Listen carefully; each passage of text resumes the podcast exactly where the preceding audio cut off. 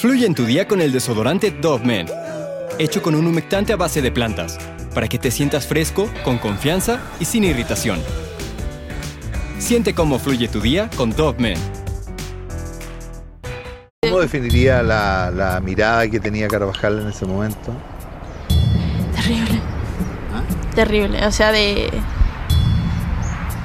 como de psicópata. Hoy te cuento la historia de Antonio Carvajal, un hombre quien aparentaba ser una persona normal, pero en realidad tenía un trastorno psicopático que lo llevó a cometer varias violaciones hasta quitarle la vida a una mujer.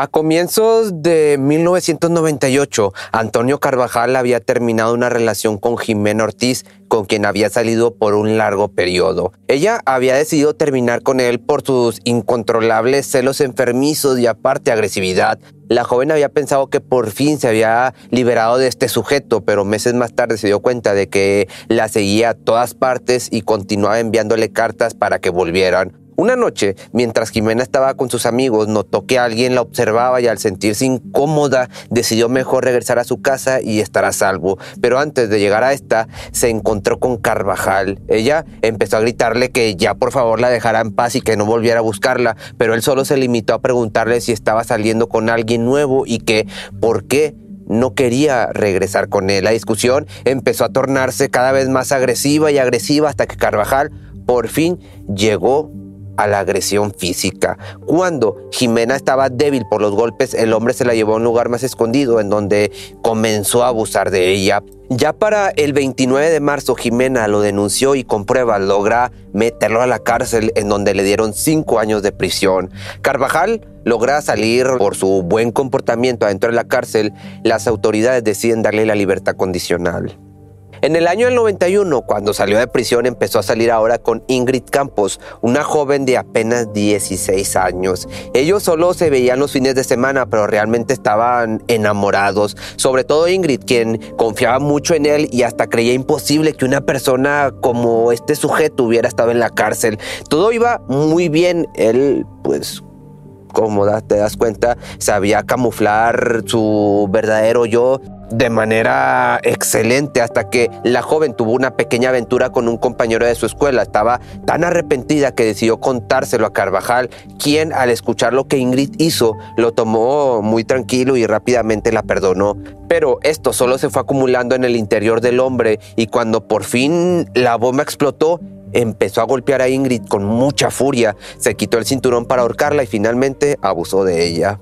Ingrid se alejó de él después de ese encuentro, pero cuando Carvajal se enteró que estaba embarazada, empezó a llamarla y a buscarla más seguido. En un encuentro que tuvieron, el hombre comenzó a golpearla nuevamente, ya que ella le dijo que ya no lo quería y que iba a escaparse para no verlo nunca más. Ingrid declaró que la golpiza fue incluso más violenta que la primera, pero por un milagro el embarazo no estuvo en riesgo. El psicópata se trasladó ahora a Chañaral, esto es en Chile, espero haberlo pronunciado bien, para mudarse con Ingrid y estar más cerca de su hijo, pero los abusos hacia su pareja continuaron y continuaron, pues no había día en donde no abusara de ella física, psicológica y íntimamente. Como él sabía que la playa estaba desierta, que no había eh, personas alrededor, eh, empezó a golpearme, a agarrarme del pelo, a pegarme combos, patadas. Carvajal tenía un cuarto especial que se encontraba en el patio de su casa. Ingrid tenía prohibido entrar a esa recámara, a ese cuarto, ya que era donde el hombre pintaba y tomaba fotos a mujeres. Pero todas las chicas que metía a ese cuarto eran con engaños, pues decía que era un artista profesional y que necesitaba fotos de ella semidesnudas para un concurso. Yo me suponía, no sé, intuía que era algo raro, que venían a algo raro porque incluso una oportunidad me hizo conseguirle una cámara eh, filmadora, pero me dijo para qué lo que.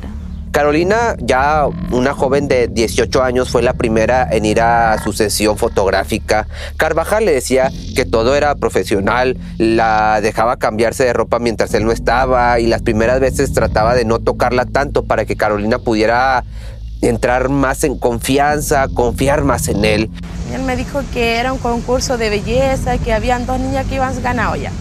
Yo le dije, no, le dije yo si no le presto peso. No, dijo, si vaya a ganar plata, me dijo, y y, yo sé que voy a ganar, pero yo lo notaba raro. ¿En qué sentido? ¿En la mirada? En la mirada. En la mirada. ¿Cómo definiría esa mirada de Carvajal? Era como una mirada muy fija. Una de esas sesiones, el hombre sugirió que las fotos ahora tendrían que ser en pareja, así que este empezó así repentinamente a quitarse la ropa, a lo que la joven al estar confundida decidió mejor vestirse e irse, pero este sujeto le dijo que se calmara un poco y que mejor tomara también un poco de jugo para que se sintiera más tranquila. Ahora necesito que tomes jugo. Tómatelo todo, eso es ya de ahí yo no recuerdo lo que pasó. Yo me quedé dormida.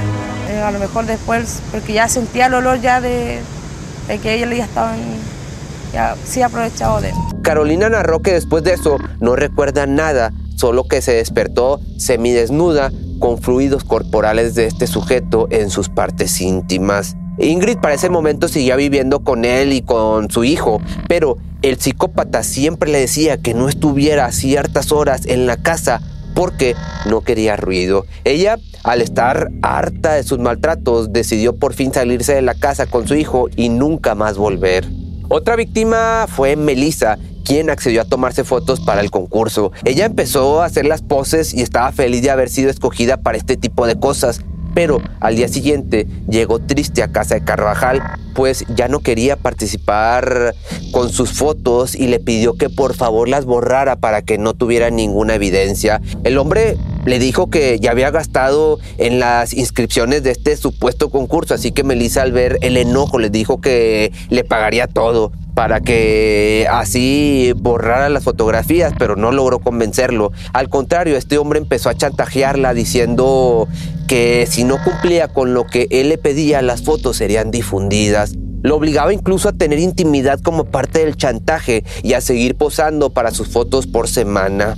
Después llegó ahora Loxy Gómez, quien logró detectar a tiempo el tipo de persona que era Carvajal, pues en una sesión de fotos que tuvo el hombre empezó a decirle que para que las fotos fueran más sensuales debía tener intimidad. Mira, no me acuerdo. Entonces yo me asusté demasiado, demasiado. ¿Cómo definiría la, la, mirada que tenía Carvajal en ese momento? Terrible. ¿Ah? Terrible, o sea, de como de psicópata. Ella en ese mismo momento salió corriendo a esa casa y nunca más volvió. Me puse la ropa y me fui. Estaba demasiado asustada y bueno, mi papá no sabía nada. Por otra parte, uno de los pasatiempos de Carvajal también eran las clases de karate y fue aquí en donde conoció a Jennifer Pérez, a quien acosaba enviándole cartas, regalos y siempre invitaba a salir. La joven en ningún momento le dio entrada y siempre le decía que la dejara de molestar pero Carvajal no caparó a tal grado de ir a hablar con su padre y preguntarle si la dejaría andar con él. Esto le causó gracia a Jennifer, pues ya no eran niños para que le estuviera pidiendo permiso a sus padres y una vez más lo rechazó. Con mi hermano le decíamos que no, que no se preocupara y él no, que los voy a acompañar. Hasta que nosotros le decíamos, ya, bueno, acompaña. Era un tipo muy cargante, entonces ya me caía mal ya no lo pasaba con, nada. Entonces por eso cuando mi papá me dijo ya no, no aguanté, pues me puse a reír porque ya era como el colmo ya de todo lo que había hecho. El psicópata, ya cansado de los rechazos, envió una carta amenazándola de muerte y fue aquí en donde Jennifer tomó cartas en el asunto y decidió denunciarlo. Gracias a esto, la policía se dio cuenta de que Carvajal tenía varias denuncias de acoso, se trasladó ahora a Limache con su madre, pero no tardó mucho en volver a poner los ojos en una mujer y seguir con los acosos. Cuando por fin se acercó a ella, intentó abusar, intentó aprovecharse de la mujer, pero ella por suerte logró escapar. A sus 41 años se le notaba más estable y con un trabajo bueno Después lo habían contactado en una escuela de Santiago en donde empezó a impartir clases de pintura. Los niños en aquel momento lo amaban porque les despertó ese amor hacia el arte. Era muy querido, era una persona muy querida dentro del, en, general de los alumnos, era muy cercano y en general dentro del colegio, que era que es controlado por funcionarios del colegio, nunca presentó algún problema. Y el sueño mío es llegar a ser un gran maestro, un gran maestro. Pero nuevamente comenzó su cuento de ser un fotógrafo profesional que solo trataba de contactarse con jóvenes hermosas para tomarles fotos y enviarlas a un concurso Carla Ramos, una mujer ahora de 19 años, accedió a posar para sus fotos, pero mientras se las tomaba, abusaba de ella. Un 14 de septiembre del año del 2007, Carla le pidió a María Isabel que la acompañara a sus clases de pintura. Era una tarde tranquila hasta que de un momento a otro Carvajal llegó con un bate de béisbol y empezó a golpear a Isabel. Él solo le gritaba a Carla que todo era culpa de ella y que hacía todo eso por su culpa mientras que también la golpeó a ella y las dejaría tiradas en el mismo cuarto. Carvajal regresó solo para abusar de Isabel y después sacó su cuerpo para enterrarlo en el patio. Nos iba a pagar dos millones de pesos y nos habló de eh, que era un amigo de arte que ella tenía. Nosotros obviamente eh, dijimos que no. Nos pareció como súper extraño porque ¿quién paga dos millones de pesos por una foto que no aparece tu cara? Es como súper extraño. Regresó ahora con Carla para volver a golpearla y ella sabía que tendría el mismo destino que su amiga, así que trata de convencer a esta persona de dejarla libre y escaparse juntos. Cuando ya estaban en la calle discutiendo, Carla se percató de una ambulancia y al ver que había personas ahí decidió correr y pedir ayuda. El paramédico con quien Carla corrió notó aquella actitud extraña de las dos personas, así que rápidamente marcó a la policía y Carvajal decide correr. Mientras tanto, Carla les cuenta todo lo que pasó y les da la dirección de la casa de Carvajal. Empiezan a investigarlo, se dan cuenta de que tenía antecedentes penales y varias acusaciones de acoso y de abusos. Así que cuando lo encuentran en su casa es apresado y condenado a 15 años de cárcel por el asesinato. Luego declararon las otras mujeres a quienes se había aprovechado de ellas y su condena cambió a 29 años. Una vez más, esta condena lamentablemente sería disminuida por un supuesto buen comportamiento y es liberado en el 2018 y una vez más la vida le da una nueva oportunidad para que cambie y se concentre solo en cosas buenas, pero pues solo estuvo calmado por casi un año y medio y regresó a las andadas para atacar en noviembre del año 2019. Ellen cuenta que tenía un negocio de ropa y que se acercó a él para ver qué se le ofrecía como lo hacía con cualquier otro cliente. Carvajal encontró la manera de acercarse más a ella, así que consiguió su número de teléfono y empezaba a mandarle mensajes preguntándole cosas que no tenían nada que ver con su negocio. Ella le dijo que no quería nada con él, que dejara de molestarla y que si quería algún servicio lo podría ayudar solo si era alguna pregunta de su negocio. Ellen realmente era muy amable, pero el psicópata logró acabar con su paciencia, haciendo que ella misma le dijera que le causaba repugnancia y que su energía le daba una mala sensación. Aún así, él no paraba de mandarle cartas, de mandarle mensajes y hasta regalos, hasta que un día Carvajal, ya harto de su indiferencia, de la indiferencia de la mujer, decidió ir muy temprano a su tienda a la hora de entrada y mientras ella estaba desprevenida, el psicópata le dio un golpe en la cabeza por atrás con un armazón en ese mismo momento ella cayó al suelo y ahí fue donde Carvajal logró tenerla acorralada. Ellen estaba muy desesperada, no sabía qué hacer, cómo quitárselo encima y mientras él la ahorcaba, ella se rindió, pues se dio cuenta de que ese sería su destino final.